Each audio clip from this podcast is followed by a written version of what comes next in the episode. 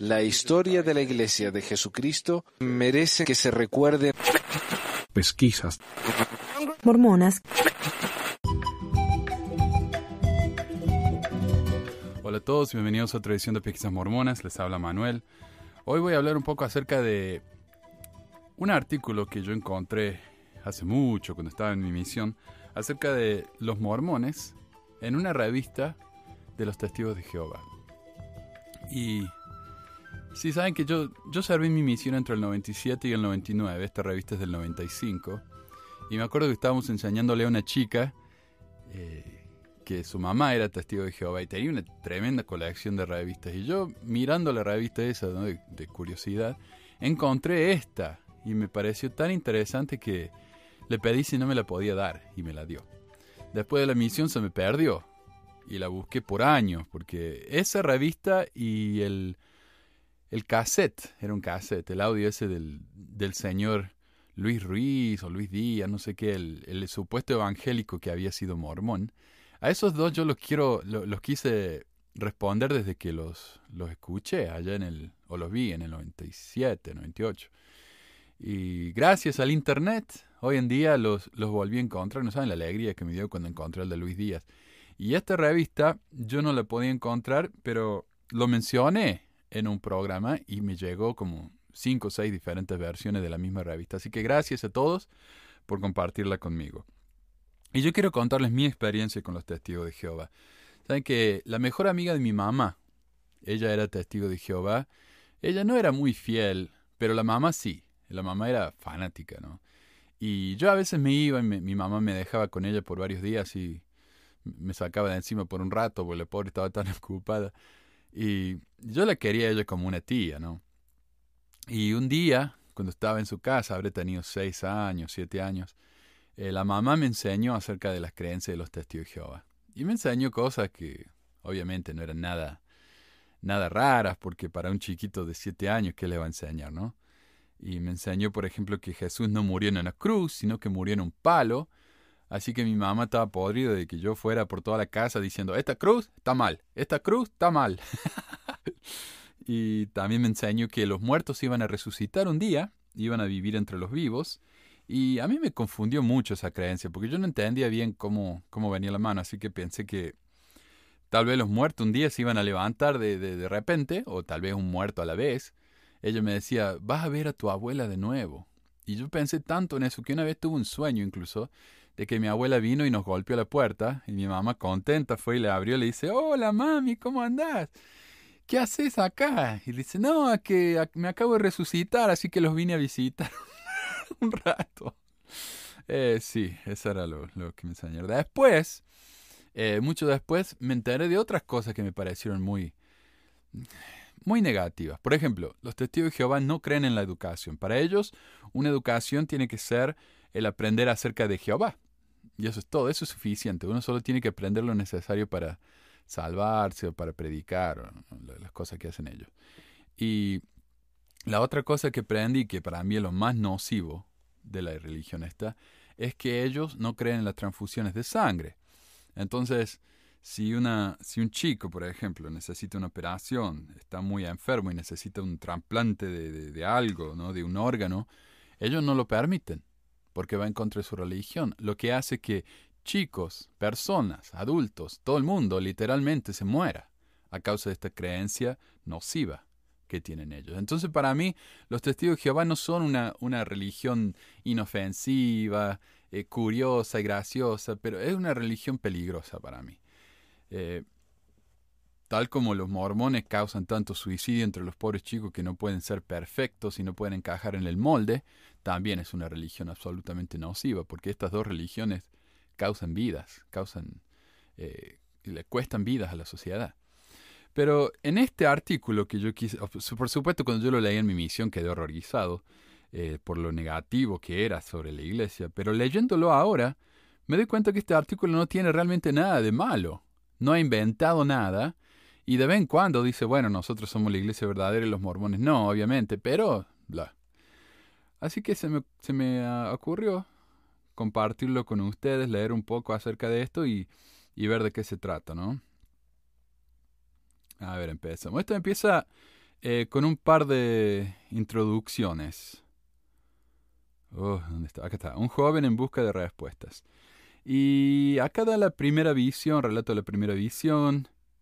Ah, no hay nada muy, muy fascinantemente interesante. Lo único que sí esto admite que la iglesia tuvo tres nombres diferentes. Bueno, menciona dos, pero había tres. También menciona que, por ejemplo, algunos predicadores populares de la época avivaron las llamas de la especulación a decir que los indios americanos descendían de las diez tribus perdidas de Israel.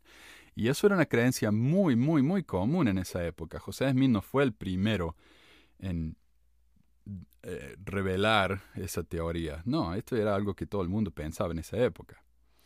El joven eh, José Smith se crió en ese fértil ambiente de folclore y ardor religioso. Su familia también se vio afectada por toda esa excitación. José explicó que tuvo una visión en la que Dios le había prohibido unirse a cualquier secta porque todas estaban equivocadas. Entonces vio a Dios y qué sé yo, después cuando afirmó que había recibido las planchas y el poder divino exclusivo de traducirlas, lo que requería el uso de una piedra especial llamada piedra dividente. Y esto es muy interesante porque esto es del 95. Esto es años, décadas antes de que la iglesia finalmente admitiera que tenía una piedra dividente. Y un par de anteojos de plata mágicos que tenían dos diamantes pulidos. Bueno, no dice que eran diamantes, pero bueno, está bien. Ah, José advirtió que si otros veían las planchas en esos momentos, morirían al instante. Qué, eh, qué conveniente, ¿no? José Smith, que sabía leer pero no sabía escribir bien, dictó la traducción de las planchas a varios secretarios. Sentado tras una cortina, relató una historia que supuestamente compiló un hombre de nombre Mormón. Ah, bla, bla, bla. Ok. El relato explica que Jesús se había aparecido en América después de la muerte y resurrección, había escogido doce apóstoles. No son doce apóstoles. ¿Sabes que una vez tuve una pelea en la calle con un evangélico que decía los Jesús llamó doce apóstoles, y eso era todo, doce apóstoles, no llamó más apóstoles. Entonces lo que ustedes enseñan es anatema. Y yo tenía un librito, bueno, mi compañero tenía un librito, eh, yo lo tengo por ahí, pero es un librito que los misioneros pueden ir y buscar por tema y, te da escrituras. Entonces buscamos los doce discípulos de Jesucristo en América y no son apóstoles. El libro mormón no dice apóstoles, dice discípulos. Yo no sé si fue un eh, José Smith quiso decir otra cosa y se equivocó, o, sabía él que solo tenía que haber 12 apóstoles y por lo tanto no podían haber 24, pero él no dijo que eran apóstoles. Ah, ok, rebeldes, belicosos, Dios lo maldijo oscureciéndole la piel.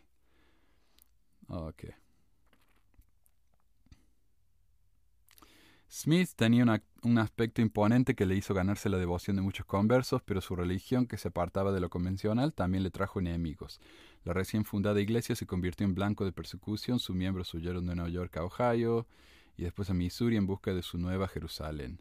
En su calidad de profeta, José anunció que una, revelación tras otra, declarando la voluntad de Dios en asuntos que comprendían desde las donaciones monetarias hasta un mandato divino de tomar varias esposas. Esta última revelación en particular generó mucha oposición. que tomaron las armas para defenderse. Y eso es un gran problema para los testigos de Jehová, el tomar las armas para defenderse. Ellos eh, están muy en contra de la guerra, entonces eso es una crítica que le hacen a los mormones. El relato no finaliza de ningún modo con la muerte de José Smith. Brigham Young, presidente del Consejo de los Doce, asumió rápidamente el mando. No rápidamente, le llevó como dos años y condujo a un buen número de creyentes en un su peligroso viaje hasta el lago del Valle Sagrado, del Gran Lago Salado, Utah, donde aún se halla la sede de los mormones. Dice, hay varios grupos disidentes que se han apartado de la iglesia que se autodenominan mormones. El principal de ellos la iglesia reorganizada de Jesucristo de los Santos del Último Día, con sede en Independence. En el 95 todavía se llamaba así, ahora ya no se llama así, se llama la Comunidad de Cristo, y ellos en realidad no les gusta que le llamen mormones. Ellos usan el libro de Mormón, pero no les gusta que le llamen mormones porque no quieren que los confunden con los brigamitas. Los que sí quieren llamarse mormones son los fundamentalistas, y eso a la iglesia le molesta a más no poder. Y eso han dicho ahora, ¿no? Las iglesias fundamentalistas no deben llamarse mormones, como si ellos tuvieran derecho a decirle a la gente lo que se pueden llamar y lo que no. Después hay otra explicación breve de las doctrinas, nada nuevo, el mormonismo, una restauración de todas las cosas. algunos asuntos de orden interno que ellos consideran sagrados permanecen ocultos a las personas de afuera, así que la iglesia sigue siendo blanco de rumores sensacionalistas. Eh, no obstante, un análisis imparcial debe basarse en hechos, no en cuentos difamatorios. ¿Qué podemos aprender sobre esta vilipendia de fe? Y me gusta a mí que ellos hablen de una manera tan neutral sobre la iglesia mormona, eh, diferencia de los evangelistas, ¿no? Que inventan que, que, en el templo adoran a Satanás y estupidez y así, ¿no? Que es realmente innecesario. Pero lo que me llama la, atención y que me da curiosidad es, ¿para qué hablar de los mormones? Eh, para nada. O sea, no entiendo el, punto de andar hablando de otras iglesias, a menos que sea una serie que han hecho ellos sobre diferentes religiones. De otro modo, ¿para qué? Los mormones creen en su religión constituye la restauración de la iglesia verdadera con su sacerdocio y sus ordenanzas, razón por la que su nombre oficial es la Iglesia de Jesucristo de los Santos. No existe en ella división entre clero y legos. Todo varón que sea un miembro digno puede desempeñar diferentes servicios en la iglesia a partir de los 12 años de edad y a los 16 ser ordenado sacerdote. Hmm, a los 12 son ordenados sacerdotes. Acá hay un, problemita, ¿no? A los 12 son ordenados sacerdotes. A los 16 reciben la orden de... Ah, ¿Cómo se llama? Está, primero los 12 son diáconos, a los 14 son maestros, a los 16 son presbítero. Presbítero en inglés se dice priest. Sacerdote en inglés se dice priest. Entonces presbítero y sacerdote en inglés es la misma palabra y tal vez por eso la confusión. Los celdres, un tipo de sacerdote, los obispos y los presidentes de la estaca supervisan la buena organización de los asuntos de la iglesia. La jurisdicción mundial corresponde a un consejo de doce que se halla en Salt Lake City. Ahí que dice, la mayor parte de los cargos eclesiásticos no recibe retribución económica y las familias mormonas participan en los muchos programas dedicados, organizados por su barrio. La mayor parte, ellos ya reconocen acá en el 95 que los mormones, los líderes mormones, algunos, sí reciben pago. Los mormones han recibido muchos elogios por su programa de servicio de bienestar o asistencia social formado para eliminar la lacra de la ociosidad. Lo financian los miembros locales, quienes ayudan, ayunan dos veces al mes y donan a la iglesia el dinero que se hubieran gastado en esa comida. Bueno, eh, no ayunan dos veces al mes, ayunan una. Yo en el 95, que yo era misionero, yo sabía bien que solo se ayudaba, ayunaba una vez, no dos. Así que ahí hay otro errorcito. Es un requisito que paguen el diezmo, decir, la décima parte de sus ingresos. La familia y los amigos mantienen a los misioneros mormones, por lo general jóvenes de uno y otro sexo que dedican unos dos años a dicho servicio. La abnegación, la unidad familiar y la responsabilidad cívica caracterizan la vida de los mormones, pero ¿qué pueden decir de sus creencias? Los mormones y la Biblia. Creemos que la Biblia es la palabra de Dios hasta donde esté traducida correctamente, declara el octavo de los artículos de fe mormones pero añade, también creemos que el libro de Mormón es la palabra de Dios. No obstante, muchos se preguntan por qué se necesitan otras escrituras. El elder Bruce R. McConkie aseveró, no hay sobre la faz de la tierra nadie que tenga la Biblia en tan gran estima como los mormones, pero no creemos que la Biblia contenga todo lo necesario para la salvación. El presidente Gordon B. Hinckley escribió en el folleto What of the Mormons, ¿qué se puede decir de los mormones?, que la profusión de sectas e iglesias testimonia la deficiencia de la Biblia. Y es curioso que Hinckley haya escrito un librito que se llama What of the Mormons, cuando Mormons o mormones es una palabra que no debe usarse. Los escritores de esta iglesia expresan serias dudas respecto a la fiabilidad de la Biblia, debido a supuestos errores de traducción y supresión de texto. El apóstol mormón James E. Talmage exhorta en su libro Artículos de Fe Léase pues la Biblia reverentemente y con cuidado y oración, buscando al lector la luz del Espíritu, siempre para poder distinguir entre la verdad y los errores de los hombres. Orson Pratt, uno de los mejores apóstoles mormones, fue aún más lejos. ¿Quién sabe si hay siquiera un versículo bíblico que no esté adulterado? O sea, Pratt ya no cree prácticamente nada de la Biblia. Está todo mal. Sobre esta cuestión parece que los mormones no están al tanto de los hechos. Aunque el texto bíblico se ha copiado y traducido repetidamente a lo largo de los años, hay pruebas arrolladoras de que se ha mantenido su pureza eh, esencial. Se han comparado minuciosamente miles de manuscritos hebreos y griegos antiguos con copias más recientes de la Biblia. Por ejemplo, el rollo de Isaías del Mar Muerto del siglo II antes de la era cristiana se comparó con un o de la era común, se comparó con un manuscrito que data de mil años más tarde. ¿Se habían filtrado errores graves? Al contrario, según un erudito, las pocas discrepancias halladas consistían principalmente en obvios deslices de la pluma y variaciones ortográficas. Y acá nos da una referencia para que leamos sobre cómo la Biblia no cambia Y dice, para más información, véase el libro La Biblia, la palabra de Dios o la palabra del hombre, editado por Wasatch Towel. claro, e, el libro que ellos usan para demostrar que tienen razón es un libro que ellos mismos publicaron. Está perfecto. Pero yo he leído mucho, para mí me fascina el tema de la historia de la Biblia, y he leído muchos libros eh, sobre la historia. Bart Ehrman es un eh, erudito del Nuevo Testamento, profesor ahí de Chapel Hill, y él tiene montones de libros sobre el tema. Y él admite que él, cree, por ejemplo, en el Jesús histórico. A él nadie lo convence lo contrario. Sin embargo, él dice eh, que el relato bíblico es como un juego de teléfono. ¿no? Que uno, uno dice una cosa en el oído a alguien, esa persona le dice a otro, le dice a otro, le dice a otro, y así cuando termina, la, última persona dice lo que escuchó y por lo general no tiene nada que ver con lo que la primera persona dijo. Para él, eh, la Biblia es algo así.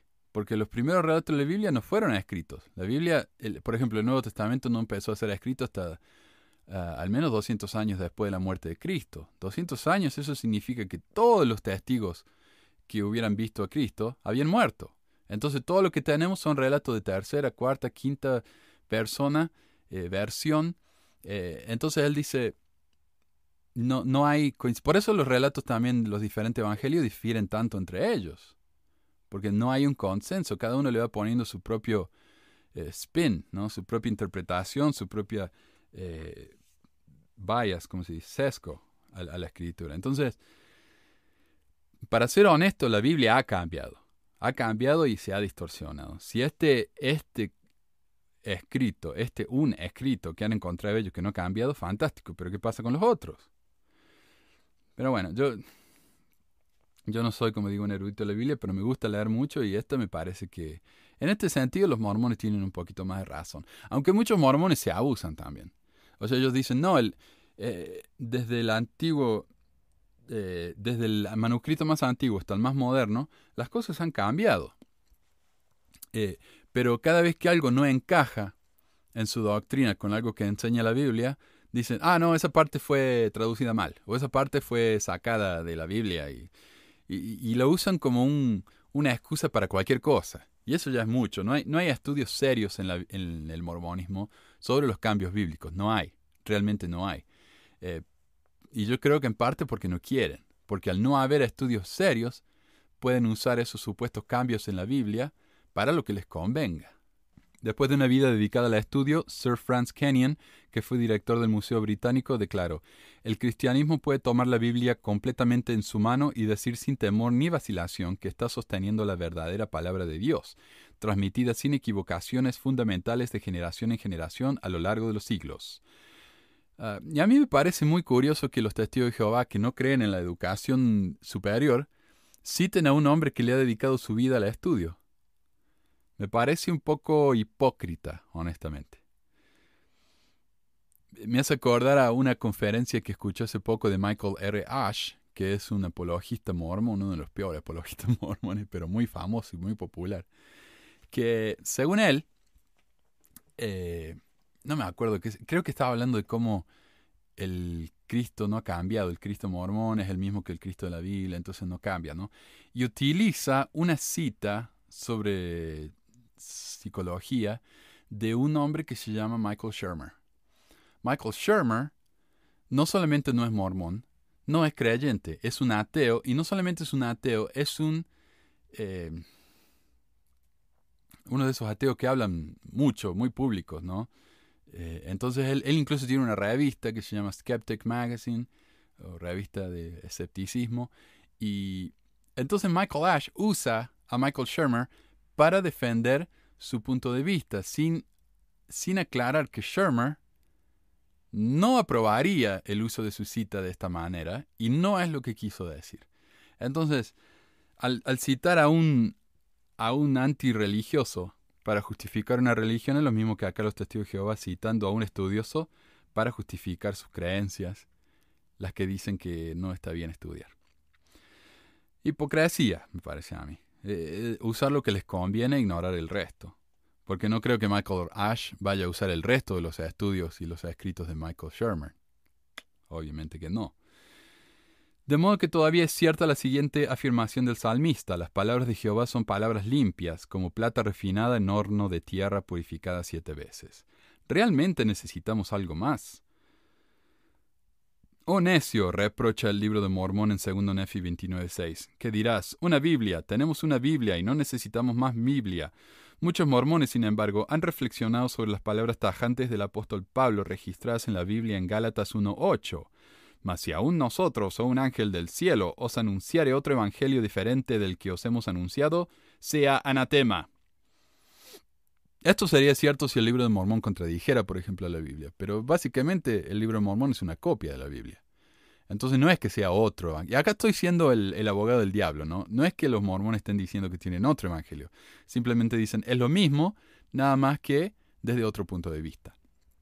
Lo mismo que los tres evangelios son tres puntos de vista diferentes de lo mismo. Los eruditos de la Iglesia explican que las nuevas escrituras no van más allá de la Biblia, sino que únicamente la esclarecen y complementan. No existe conflicto entre los dos libros, escribe Rex L. presidente de la Universidad de Brigham Young. Tanto la Biblia como el libro de Mormón enseñan el mismo plan de salvación. ¿Guardan armonía ambos libros? Analicemos el plan de salvación mormón.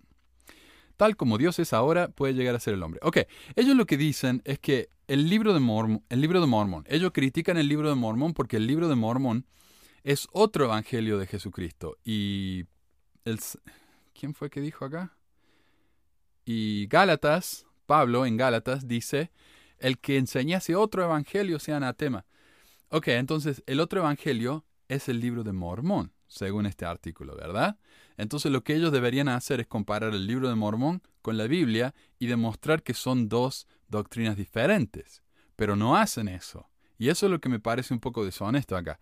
Lo que ellos hacen es utilizar doctrinas medio rebuscadas que muy poca gente conoce en la iglesia y compararlas con la Biblia. Bueno, eso se puede hacer con cualquier iglesia. Uno siempre va a encontrar cosas raras en cualquier iglesia que contradicen lo que el resto de las iglesias creen sobre la Biblia. Dice, tal como Dios es ahora, puede llegar a ser el hombre. Eso no está en el libro de Mormon. Así que ya empezamos mal. Aunque no lo recordamos, explica Lee, antes de esta vida ya existíamos de forma de, eh, de, espíritu. Según esta creencia mormona del progreso eterno, mediante la obediencia estricta, el hombre puede convertirse en un ser divino, un creador como Dios. José Smith afirmó, Dios una vez fue como nosotros ahora. Es un hombre glorificado y está sentado sobre su trono allá en los cielos. Y vosotros mismos tenéis que aprender a ser dioses, como lo ha hecho, como lo han hecho todos los dioses antes de vosotros. El profeta mormón Lorenzo Snow dijo, tal como es el hombre ahora, Dios fue en, en un tiempo, tal como Dios es ahora puede llegar a ser el hombre. Se presenta un futuro en las páginas de la Biblia. La única oferta de divinidad de la que hay constancia es la promesa vacía que hizo Satanás el diablo en el jardín de Edén. La Biblia muestra que Dios creó a Adán y Eva para que vivieran en la tierra y les mandó que engendraran una familia humana perfecta que habría de vivir en ella eternamente en felicidad. La desobediencia deliberada de Adán introdujo el pecado y la muerte en el mundo.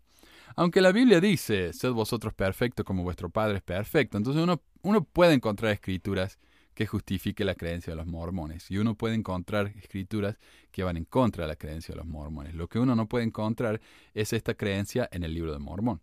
El libro de Mormón dice que si Adán y Eva, que anteriormente habían sido espíritus, no hubieran pecado, no habrían tenido hijos y habrían vivido solos e infelices en el paraíso. De manera que, según este libro, el pecado del primer matrimonio tenía que ver con las relaciones sexuales y la maternidad. Adán cayó para que los hombres existiesen y existen los hombres para que tengan gozo. Segundo Nefi 2, 22, 23, 25. Y con esto también tengo un problemita porque me parece que eso no es lo que dice la escritura. A ver, vamos a buscar. La tengo lista acá. Segundo 2, 2, 22. Y dice... Pues he aquí, si Adán no hubiese transgredido, no habría caído, sino que habría permanecido en el jardín de Edén, y todas las cosas que fueron creadas habían permanecido en el mismo estado en el que se hallaban después de ser creadas, y habrían permanecido para siempre sin tener fin.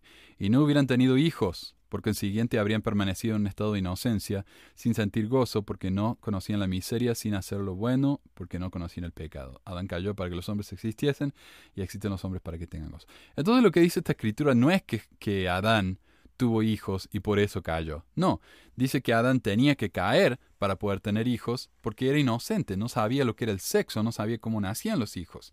Entonces cuando dice acá el, el, artículo este, que el pecado de Adán fue la maternidad y las relaciones sexuales, no es cierto. Yo no sé para qué mienten en eso. Eh, me parece que un poco extraño, a menos que no lo hayan interpretado bien, pero eh, me parece que es bastante claro que esa no es la razón por la que cayó Adán. Eh, la razón por la que cayó Adán, según el mormonismo, es que comió del árbol de la sabiduría, ¿no? Del bien y el mal, no sé qué del conocimiento del bien y el mal. Entonces lo que pasó con Adán fue que se atrevió a aprender demasiado. Ese fue su pecado. Se, se, se atrevió a aprender demasiado. Dios lo castigó por aprender demasiado. Y el castigo fue que tuvo que ir al mundo, ¿no? Desolado. Esa fue la caída. Pero según el mormonismo esa caída era necesaria. Lo mismo que muchos eh, no agnósticos, gnósticos del pasado, ¿no? Creían que, por ejemplo, el libro de Judas, que se descubrió no hace mucho, en el libro de Judas dice que Judas fue un héroe. Él se sacrificó por Jesucristo, porque alguien tenía que entregarlo, ¿verdad?, a las autoridades para que los, lo crucificaran. Si no lo entregaban, él no se iba a morir, iba a seguir viviendo para siempre, pero gracias a que Judas lo entregó, sabiendo que él era el Mesías y el qué sé yo, el Cristo, él lo entregó de todos modos. Por lo tanto, lo que hizo Judas fue un sacrificio para permitir que Jesucristo redimiera al mundo. De la misma manera, acá los mormones creen que lo que Adán y Eva hicieron fue necesario para que la familia humana existiera. Entonces, es una interpretación diferente de, una doctrina en la que los dos creen. No creo que sean tan pecaminosos por creer diferente. Me parece que la, perspectiva mormona es un poco más caritativa hacia Adán y Eva. Por consiguiente, los espíritus celestiales aguardan su oportunidad de vivir en una tierra pecaminosa, pues es un paso necesario para alcanzar la perfección y la naturaleza divina. La revista mormona Ensign indica, no sentimos desdén sino un gran aprecio por lo que Adán y Eva hicieron. Esta doctrina de que el hombre existía en la creación espiritual, dice Joseph Fielding Smith, sobrino nieto de José Smith, solo aparece de forma nebulosa en la Biblia, porque muchas cosas claras y preciosas han sido eliminadas de la Biblia, y añade, esta creencia se basa en una revelación dada a la Iglesia el 6 de mayo de 1833. Por lo tanto, aunque la doctrina mormona acepta la autoridad de la Biblia, en casos de discrepancia da autoridad a la palabra de sus profetas. Y eso es verdad, y es verdad siempre hasta el día de hoy. Y no solamente con la Biblia, sino con todo. Si John Taylor dijo algo, si Joseph Smith, Joseph Fielding Smith, si George Albert Smith o cualquiera de los Smith, o David O. McKay dijo algo que era una revelación en su época, Nelson hoy puede decir algo diferente y a quién vamos a tener que escuchar? A Nelson, porque él es el profeta que supuestamente habla con Dios hoy en día. Eh, okay. Entonces no es que ellos solamente descarten la, las enseñanzas de la Biblia en favor de los profetas mormones, es, ellos descartan las enseñanzas de sus mismos profetas en favor de los profetas mormones más actuales. El libro de Mormón, clave de la fe. José Smith alabó el libro de Mormón por ser el más correcto de todos los libros sobre la tierra y la clave de nuestra religión. Se dijo que la fuente de sus escritos habían sido unas planchas de oro. Once mormones dieron fe de que las habían visto. Una vez concluido el documento, sin embargo, Smith afirmó que un ángel se había llevado las planchas al cielo. Así pues, no puede hacerse un análisis textual de ellas. La perla de gran precio, veas el recuerdo de la página, explica que un tal profesor Charles Anton se le mostró una copia de algunas inscripciones y declaró que eran genuinas y que la traducción era exacta. Pero según el relato, al saber del origen de las planchas, se retractó de su veredicto. Esta historia no parece concordar con la afirmación de Smith de que él era el único que tenía el don de traducir el idioma de las planchas, el conocimiento del cual el mundo había perdido. ¿Cómo podía el profesor Anton confirmar la exactitud de un texto que no sabía leer ni, en consecuencia, traducir? Y este es un punto excelente. Muy bien, testigo Jehová. Eh, claro, se nos dice que Charles Anton leyó las escrituras, las vio así, dice, a ver, déjame ver. Ah, esto eh, dice tal cosa. Oh, la traducción es perfecta. ¿Cómo sabía él? Primero que nada, el egipcio no había sido descubierto, por lo tanto Charles Anton no podría haber sabido lo que decía. Segundo, esto no era egipcio, era egipcio reformado. La única persona en el mundo que podía leer egipcio reformado era José Smith y solo gracias a su piedra mágica. Entonces, ¿cómo podemos creer el relato de que eh, Charles Anton había traducido esto? y había verificado la, la traducción de José. No se puede, no se puede creer en esto. El libro de Mormón cita muchos pasajes de la versión del rey Jacobo de la Biblia, cuyo inglés shakespeariano, o elisabino, o elisabetino, ya se consideraba arcaico en los días de José Smith. A algunos lectores les ha perturbado que el libro de Mormón, el más correcto de todos los libros, copie al menos 27 mil palabras directas de una traducción bíblica que presuntamente está llena de errores y que Smith más tarde se comprometió a revisar. Esto es verdad. Ah, hay errores que son típicos de la versión específica que José Smith tenía en su casa. Eh, una, un error de tipografía, no sé qué, que no está en ninguna otra Biblia más que en la edición que él tenía en su casa. Y ese error se transfirió al libro de Mormon. Curioso, ¿no? ¡Qué casualidad! No solamente eso, José Smith tradujo o copió pasajes enteros de la Biblia en el libro de Mormón, supuestamente el libro más correcto del, sobre la tierra, pero después él tradujo la Biblia y la tradujo obviamente de manera correcta, queriendo decir que parte de la traducción que estaba en el libro de Mormón, el libro más correcto de la tierra, estaba equivocada. ¿No podría haber arreglado él esas escrituras cuando tradujo el libro de Mormón, antes de traducirlo en su traducción de la Biblia? Bueno, Ah, muchos mormones que han comparado la primera edición del libro de Mormón con ediciones actuales han descubierto un hecho sorprendente, que el libro que se tradujo por el don y el poder de Dios ha sufrido numerosos cambios gramaticales, ortográficos y sustanciales. Por ejemplo, parece haber confusión respecto a la identidad del Padre Eterno.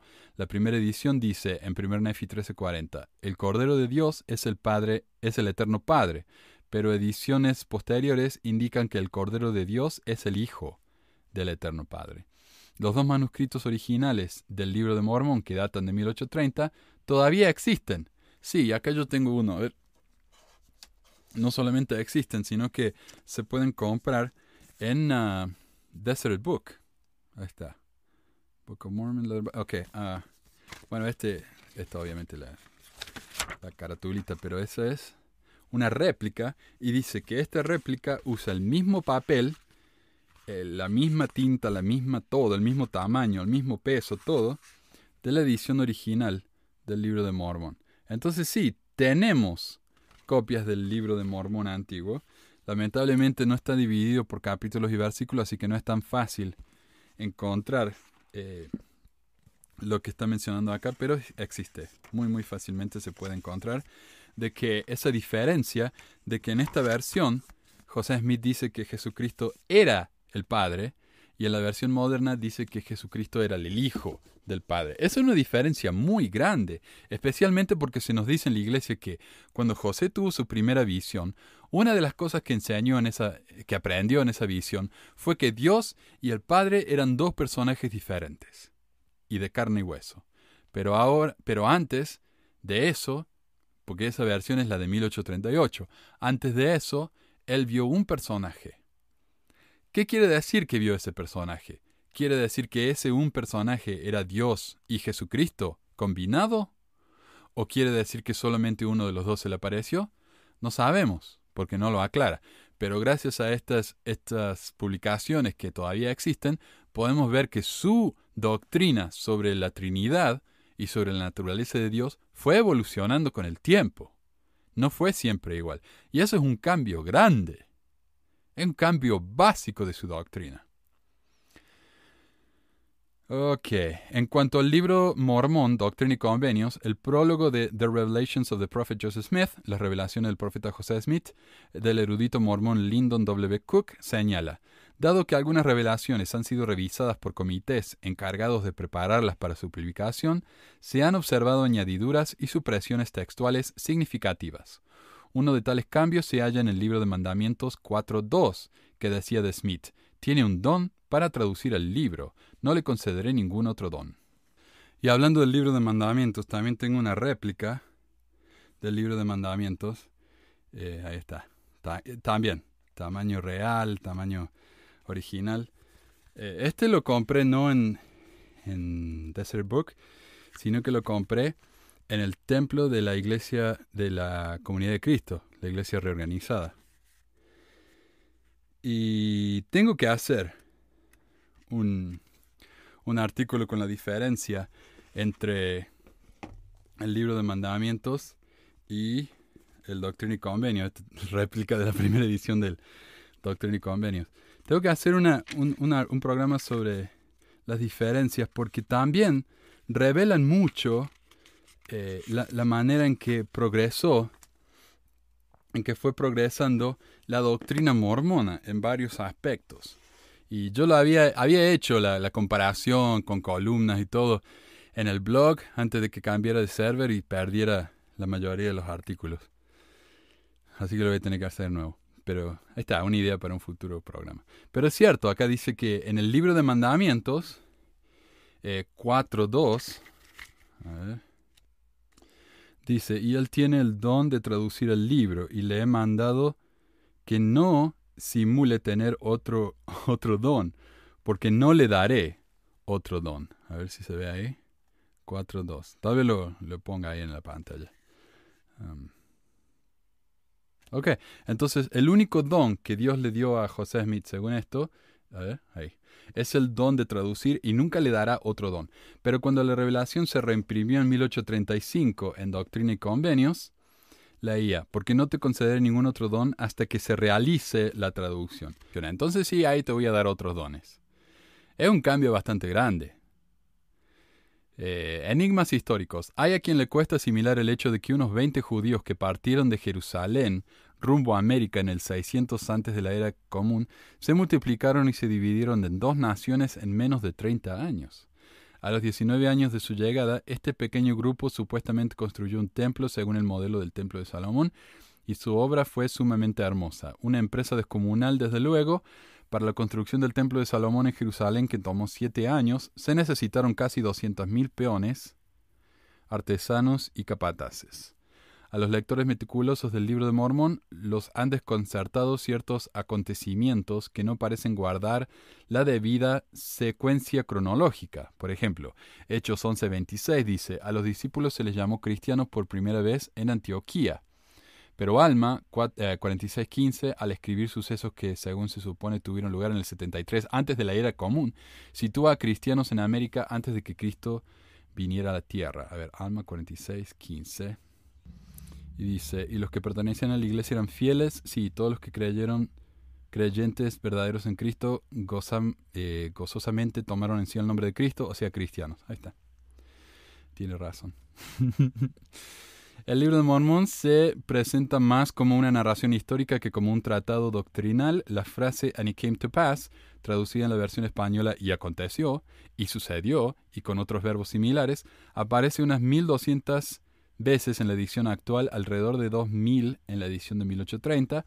Muchos lugares mencionados en la Biblia aún no existen, sin embargo se desconoce la ubicación de casi todos los lugares mencionados en el libro de Mormón, como Himno y Sethron. Pero encontraron Naom Así que eso debería ser suficiente. Bueno, no Naom, NHM, pero eso ya basta, a pesar de que son las tres combinaciones de letras más comunes del mundo. No importa eso, es Naom, es Naom, cállense. El relato mormón habla de vastos asentamientos a lo ancho, a lo ancho de Norteamérica. El Amán 3.8 dice, y sucedió que se multiplicaron y se extendieron a tal grado que empezaron a cubrir la superficie de toda esta tierra. Según Mormón 1.7, la tierra había quedado cubierta de edificios. Muchos se preguntan dónde están los restos de esas extensas civilizaciones. ¿Dónde están los diversos objetos nefitas como monedas de oro, espadas, escudos o petos? Teniendo en cuenta tales cuestiones, los seguidores de la fe mormona harían bien en reflexionar seriamente en las palabras de su correligionario Rex E. Lee. La autenticidad del mormonismo se confirma o se destruye con el libro del cual deriva su apodo la Iglesia. Para el mormón sincero, así como para todo el que se considere cristiano, representa un desafío llegar a tener una fe basada en conocimiento bíblico sólido y no meramente en una oración emotiva. Entonces acá eh, los testigos estos están eh, como dice, están echando caca en la idea mormona de que uno puede conocer la verdad de todas las cosas por medio de una oración y un calorcito en el pecho. Y cuando otra iglesia critica eso de una tercera iglesia, es interesante para mí. La base de la restauración. El caos espiritual que le rodeaba llevó a José Smith a rechazar las sectas enfrentadas de su día. Otros hombres revelaron antes de él, durante su tiempo y después de él, trataron de volver a la fe verdadera.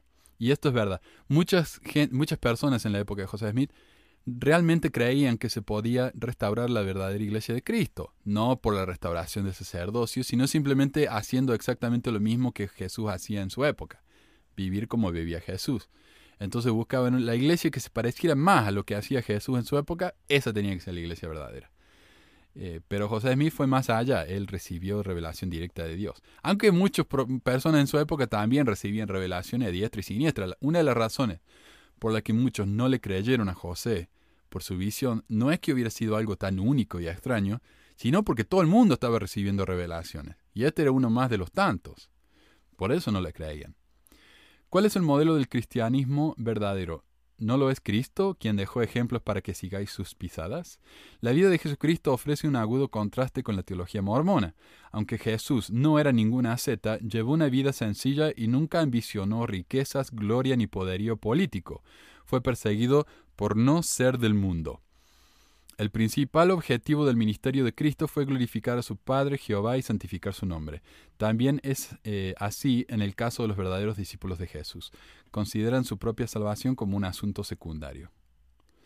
Ah, Jesús enseñó la palabra de Dios, citó profusamente de ella y vivió en armonía con ella. Brigham dijo de la Biblia, consideremos que este libro es nuestra guía, nuestra norma de acción, lo consideramos el fundamento de nuestra fe, muestra el camino a la salvación. De modo que dio la siguiente exhortación. Tomad la Biblia, comparad la religión de los santos de los últimos días con ella y ved si pasa la prueba.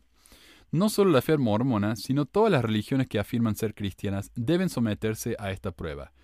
Pues Jesús dijo, los verdaderos adoradores adorarán... Ah, la miércoles, traba lengua. Los verdaderos adoradores adorarán al Padre en el Espíritu y en verdad. Ok. Y ese es el artículo, el cuerpo del artículo, pero tienen varios cuadritos acá en los que hablan de diferentes cosas de los mormones. Escrito sagrado de los mormones, ok.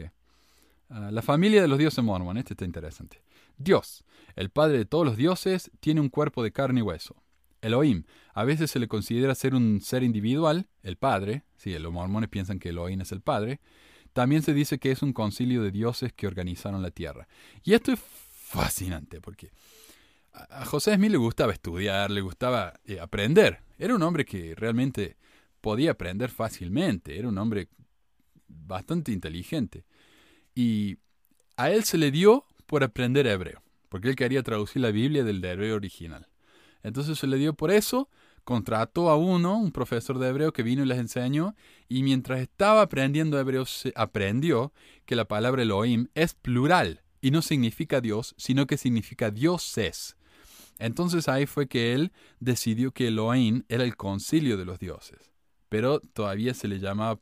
O, la otra cosa que dijo es que como Dios eh, es el padre de todos los dioses, bla, bla, bla, la palabra Elohim en plural es una manera de enfatizar su carácter como el principal de los dioses. ¿Se entiende? el, plural. No, entiendo yo. Dicen que en hebreo eso era algo, él, siempre tenía razones como esa, pero yo no sé si eso es cierto. Por ejemplo, si mi papá era eh, para mí el mejor padre del mundo, entonces en vez de decirle papá, yo le digo papás o padres. Y eso significa que para mí es lo más grande que hay. Jesús, Dios y creador de toda la tierra, el Salvador. Ok, es creador de la tierra, bajo dirección de Elohim, es cierto, eso uno lo ve en el templo, y no fue el único creador de la tierra, él tuvo muchos ayudantes, él era como el contratista, ¿no? Y abajo tenía todos los empleados que hacían la tierra. Si no han visto la película eh, de Hitchhiker's Guide to the Galaxy, en esa película muestran cómo hay una empresa que construye planetas eh, a pedido. Sería algo así, ¿no? Jehová, nombre de Jesús en el Antiguo Testamento. Sí. Trinidad, divinidad formada por tres personas espirituales distintas, el Padre el Hijo, de carne y hueso, y el Espíritu Santo. Adán, ayudante de Jesús en la creación, Brigham Young afirmó, nuestro padre Adán entró en el jardín de Edén y llevó a Eva, una de sus esposas, él es nuestro padre y nuestro Dios. después de pecar, Adán se convirtió en el primer cristiano de la tierra. Él es el anciano de días y el padre físico literal de Jesús. Ahora, yo tengo un problemita con esto. Porque yo he leído la cita, a ver, Journal of Discourses, volumen 1, página 50-51, y lo tengo acá. Página 50-51, acá está. Dice, Él ayudó a hacer y organizar este mundo. Él es Miguel, el arcángel, el anciano de días, sobre quien los hombres sagrados han escrito y hablado. Él es nuestro Padre y nuestro Dios, y el único Dios uh, con quien tenemos algo que ver. Cada hombre sobre la tierra que se profesa cristianos o no se profesan deben oírlo, y pronto lo oirán, tarde o temprano. Eh, ellos vinieron aquí, organizaron el material crudo y lo arreglaron en orden de las hierbas del campo, bla, bla, bla.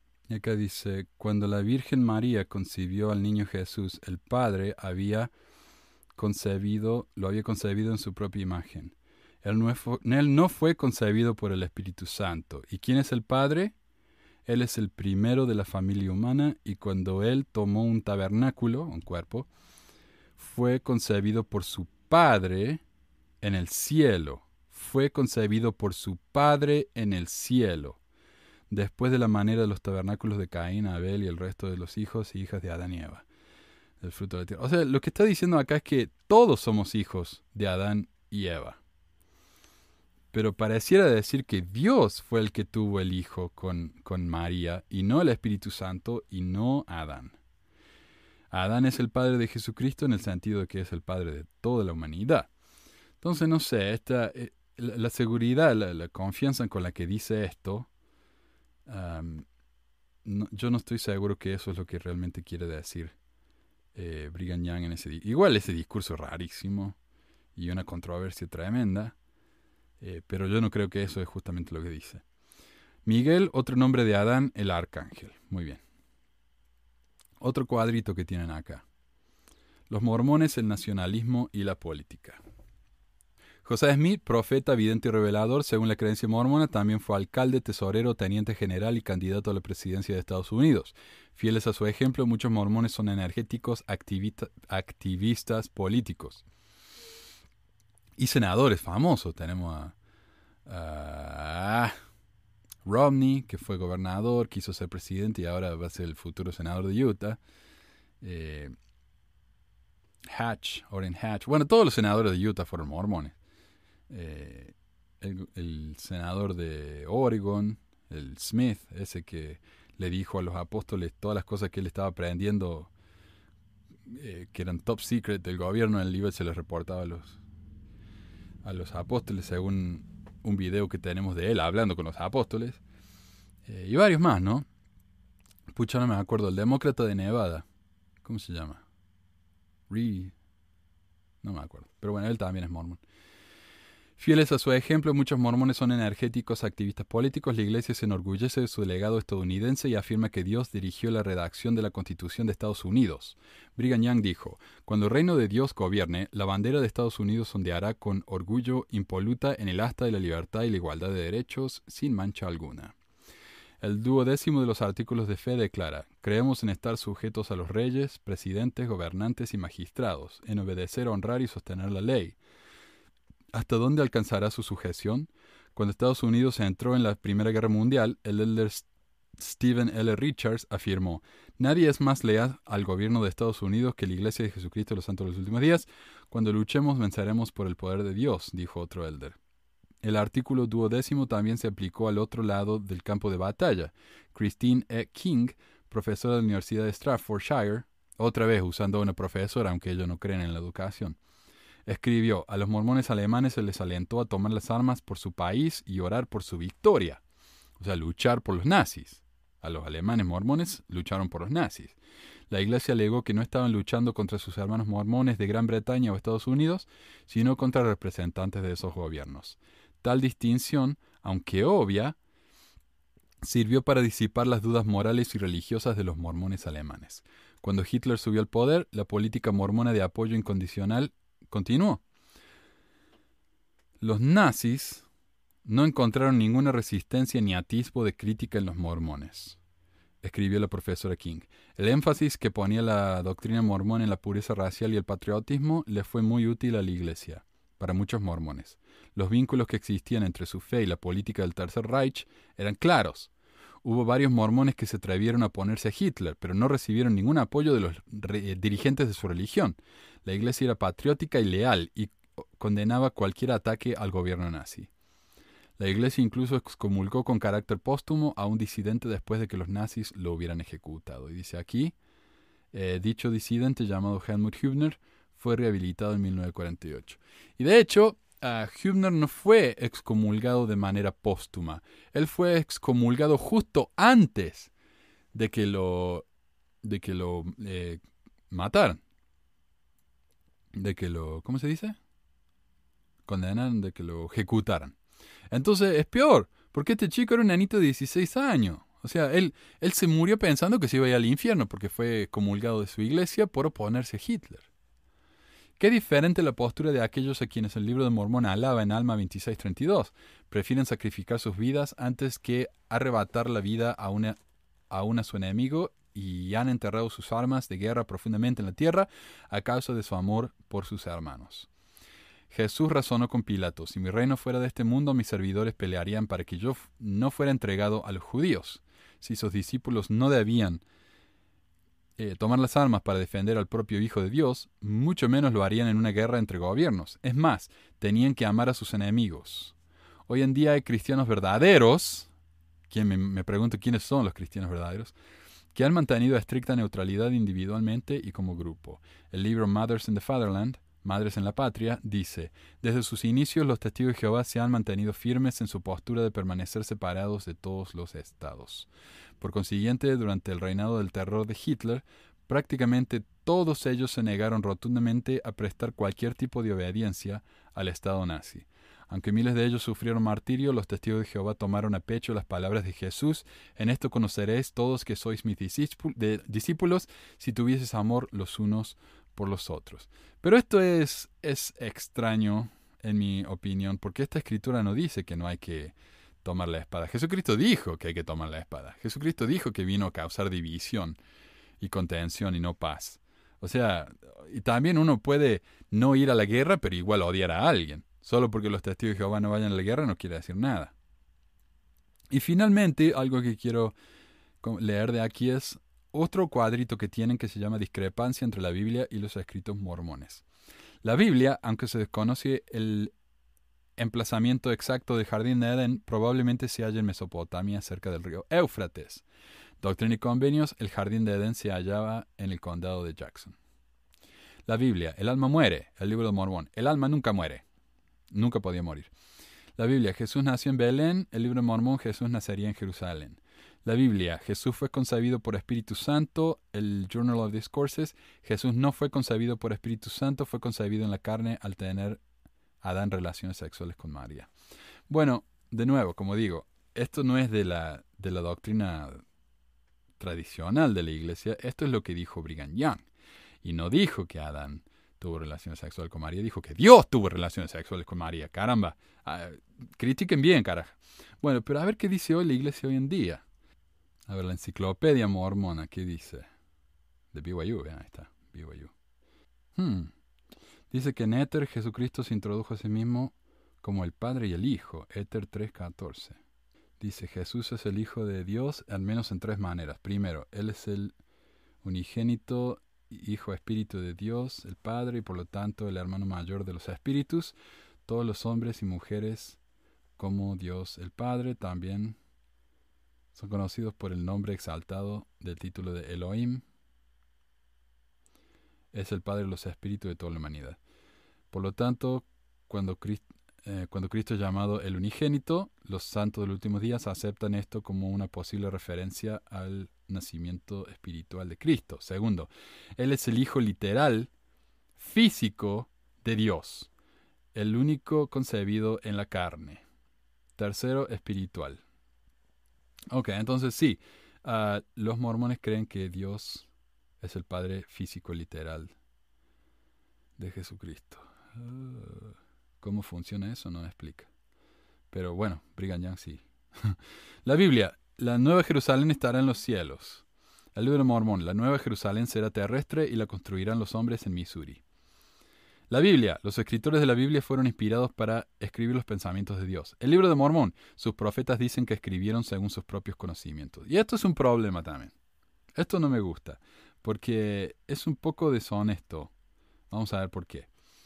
Ah, ¿Dónde te fuiste? A ver, dice primer Nefi 1, primer Nefi 1, 2 y 3. Dice, sí, hago la relación en el lenguaje de mi padre, que se compone de la ciencia de los judíos y el idioma de los egipcios.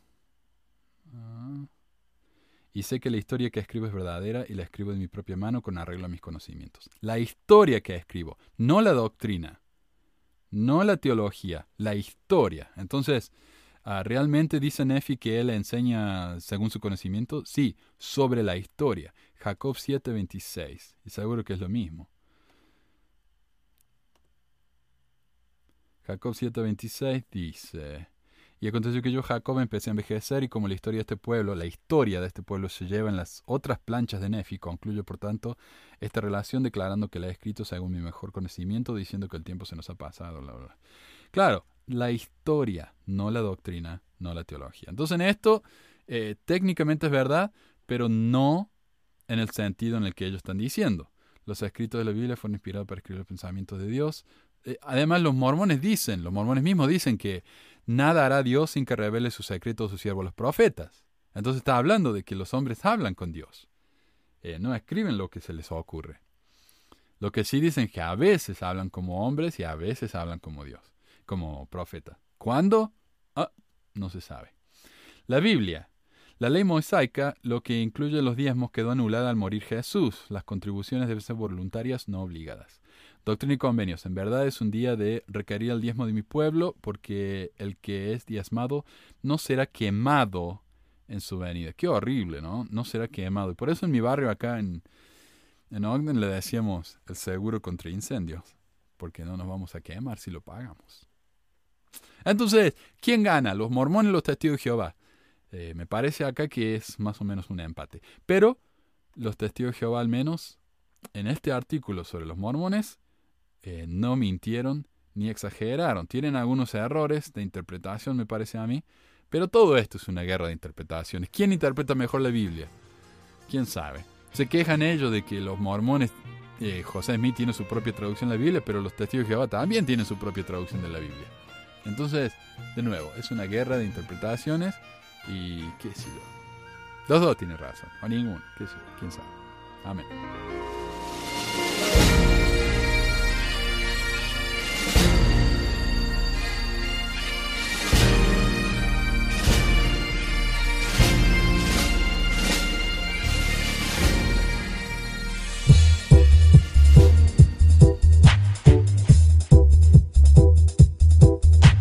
Gracias por escuchar esta edición de Pesquisas Mormonas. No se olvide de visitar nuestro website en pesquisasmormonas.com o pesmor.com y nuestro blog en pesquisasmormonas.org o pesmor.org.